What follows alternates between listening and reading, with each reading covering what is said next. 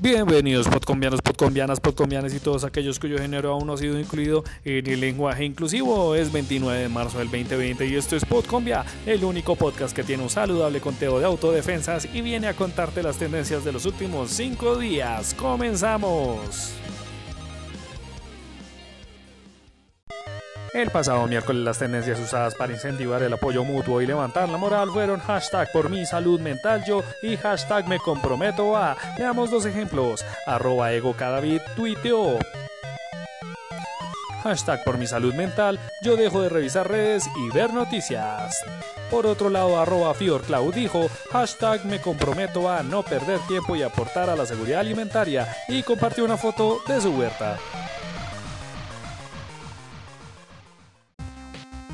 Con la tendencia hashtag yo le creo a Bancolombia, los internautas que cuentan con servicios de Bancolombia dijeron estar más tranquilos ya que al parecer la entidad financiera estaría congelando automáticamente las cuotas de los créditos de vivienda, libre inversión y microcrédito durante los siguientes tres meses. Noticia buena para algunos, pero extraña para otros. Ya saben, como las redes son medios polarizadores por naturaleza, no faltaron los críticos, los conspiranoicos y hasta los que rechazaban totalmente la medida. En todo caso, mientras esperamos a ver si tanta dicha será cierta, pueden usar la tendencia hashtag a mi banco le pido para al igual que miles de internautas protestar y pedirle a su entidad financiera hasta el papel higiénico.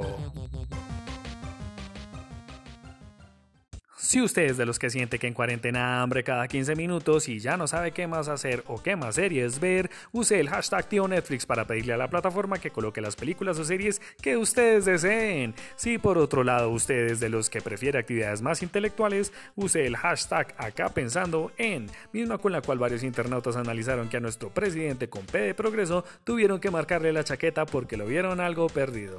Finalmente, si usted no se siente identificado en ninguno de estos dos grupos o da igual si también lo hace, puede usar la tendencia hashtag cuando esto acabe yo para dejar salir su imaginación y expresarle a todo el Internet qué buscará hacer al recuperar su libertad.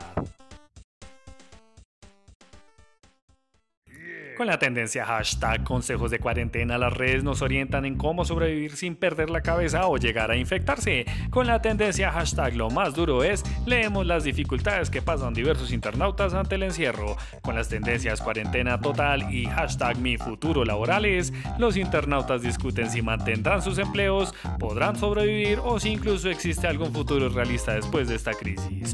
Otros menos pragmáticos como arroba 177 segundos nos dejan reflexiones filosóficas como la siguiente. La pandemia, unos la viven con corona, otros la sufren como un virus. Filosofía posapocalíptica neocontemporánea, amigues. Pensamiento puro.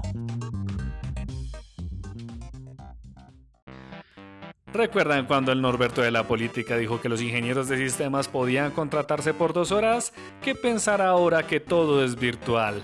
Lástima que Rappi no alcanzó a sacar su servicio para ingenieros de sistemas por horas, porque créanos, con todo el internet que estamos consumiendo, lo que más necesitamos ahorita es millones de estos pobres humanos que muchas veces son peor remunerados que un umpalumpa. Recuerden que uno no necesita un ministro todo el día, con dos horas se tiene.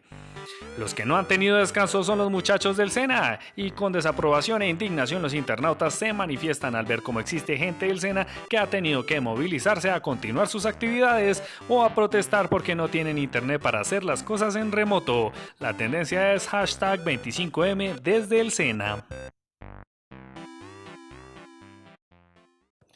La revista Soho fue tendencia la semana pasada ya que el 26 de marzo pasado publicó una columna anónima llamada Mi primera violación. El escrito es en primera persona y narra dos experiencias de violencia sexual. Los internautas calificaron a la publicación de irresponsable, peligrosa, grotesca y asquerosa, ya que naturaliza la violencia hacia las mujeres y como lo dice la tendencia hashtag Soho patrocina la violación.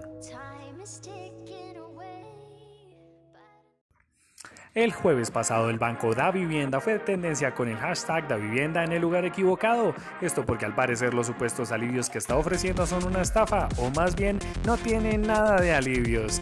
Recordemos que para la fecha varias entidades bancarias han salido a decir que para ayudar a sus clientes les darían ciertos alivios financieros. El caso más nombrado por su buena acogida fue el de Bancolombia. Ahora tenemos el caso contrario con la entidad financiera de la Casita Roja. Casita que arde en críticas y desprecio por parte de sus clientes. Bueno, mientras tanto recuerden lavarse bien las manos.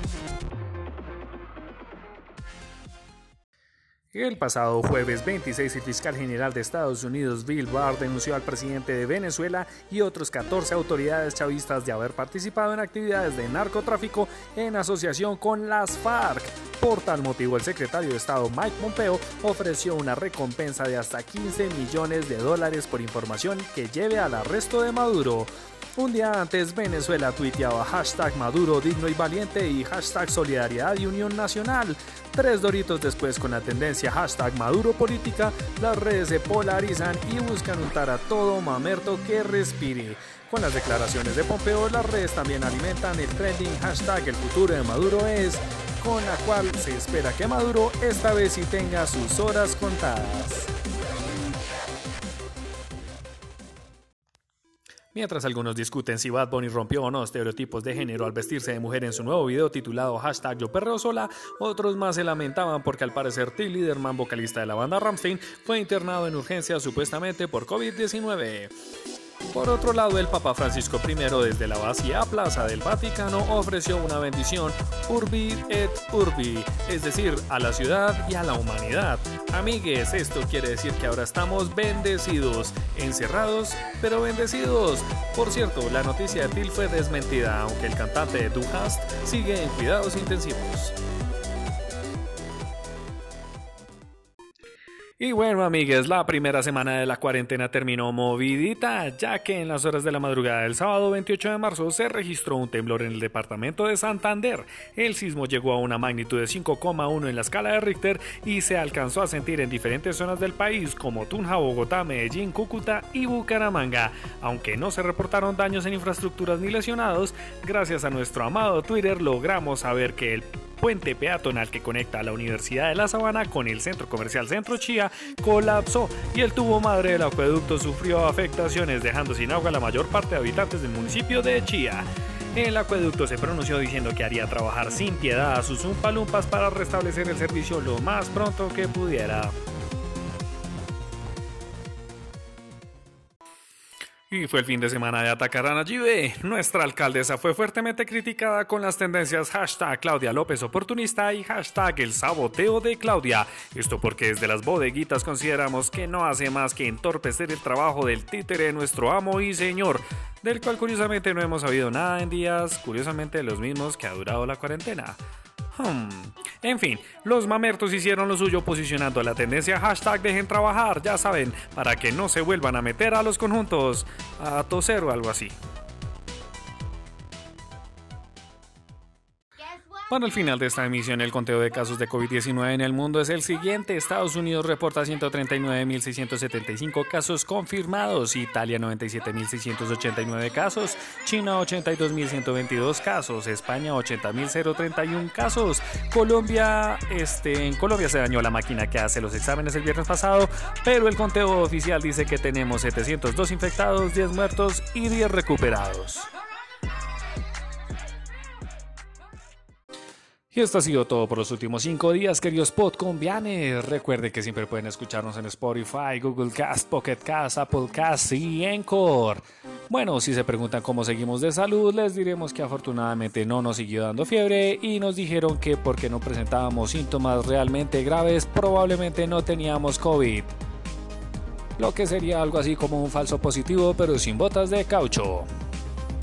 Entonces, mientras terminamos de estar cerrados y sin la posibilidad de salir a las calles, recuerden que siempre pueden escribirnos a Twitter con arroba podcombia.cast. En estos días le damos un saludo a arroba John Henry R y arroba David Piso Gómez. Y a todos ustedes por escucharnos y seguirnos, muchas, pero muchas gracias.